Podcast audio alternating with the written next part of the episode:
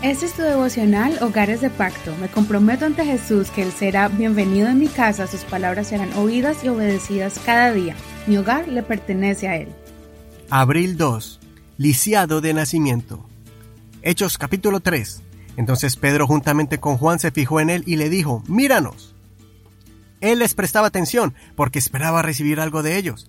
Pero Pedro le dijo, No tengo ni plata ni oro, pero lo que tengo te doy. En el nombre de Jesucristo de Nazaret, levántate y anda. Le tomó de la mano derecha y le levantó. De inmediato fueron afirmados sus pies y tobillos, y de un salto se puso de pie y empezó a caminar. Y entró con ellos en el templo caminando, saltando y alabando a Dios. Todo el pueblo le vio caminando y alabando a Dios. Reconocían que Él era el mismo que se sentaba para pedir limosna en la puerta hermosa del templo, y se llenaron de asombro y de admiración por lo que le había acontecido. Como Él se asió de Pedro y de Juan, toda la gente atónita concurrió apresuradamente a ellos en el pórtico llamado de Salomón. Pedro, al ver esto, respondió al pueblo, Hombres de Israel, ¿por qué se maravillan de esto? ¿Por qué nos miran a nosotros como si nuestro poder o piedad hubiéramos hecho andar a este hombre? El Dios de Abraham, de Isaac y de Jacob, el Dios de nuestros padres, ha glorificado a su siervo Jesús, al cual ustedes entregaron y negaron ante Pilato, a pesar de que él había resuelto soltarlo. Pero ustedes negaron al santo y, y justo, pidieron que se les diera un hombre asesino y mataron al autor de la vida, al cual Dios ha resucitado de los muertos. De esto nosotros somos testigos y el nombre de Jesús hizo fuerte por la fe en su nombre a este hombre que ustedes ven y conocen, y la fe que es despertada por Jesús le ha dado esta completa sanidad en la presencia de todos ustedes. Un hombre cojo de nacimiento, así nació, lisiado, y como la mayoría de los enfermos se dedicó a mendigar. Ya vino marcado así desde el vientre de su madre y su triste destino ya estaba decidido.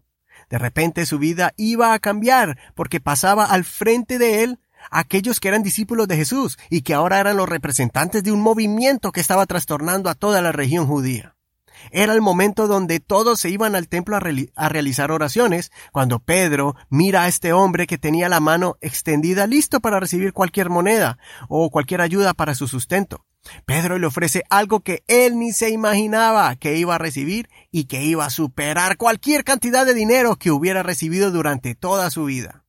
Pedro le dijo en el nombre de Jesucristo, levántate. Ese momento fue transformador para la vida de este hombre. Ya no era el cojo, sino que él bailó en el templo. Todos lo, todos lo reconocieron y todos decían que se parecía al que estaba allí, excepto que ahora era un hombre igual a él, pero que estaba bailando, estaba gritando de felicidad. De la misma manera Dios cambia tu historia. De pronto no tuviste la mejor niñez o una infancia para recordar con alegría. Tal vez somos marcados como el que, el que no tuvo papá o mamá, el huérfano o el que andaba de casa en casa. Tal vez tus padres te dejaron el alma lisiada, con palabras ofensivas y dañinas. Tal vez quedaste herido por algún evento turbulento y sufriste el vituperio del vecindario por solo llevar el apellido de tus padres. Te animo para que despiertes tu fe, así como este hombre este lisiado despertó su fe y creas que Jesús puede darte una vida nueva. Aunque este hombre fue cojo por muchos años, ahora puede contar una nueva historia. Sí, yo era un cojo del alma, era un lisiado de corazón, pero ahora puedo decir que para Jesús nada es imposible. Soy otra persona, ahora soy ejemplo de que Dios hace milagros. El nombre de Jesús despertó la fe de este hombre. Despierta tu fe hoy y camina con un nuevo presente y avanza hacia un futuro próspero. Recuerda lo que dijo el apóstol Pablo en 2 Corintios 5:17. De modo que si alguno está en Cristo, nueva criatura es. Las cosas viejas pasaron. He aquí todas son hechas nuevas.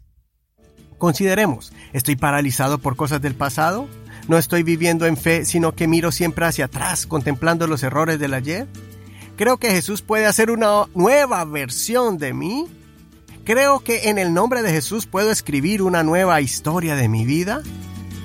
Soy tu amigo Eduardo Rodríguez. No olvides leer todo el capítulo completo y seguir este podcast Hogares de Pacto en cualquier plataforma de audio por internet como Google Play, iTunes, Spotify, iHeartRadio y muchas más.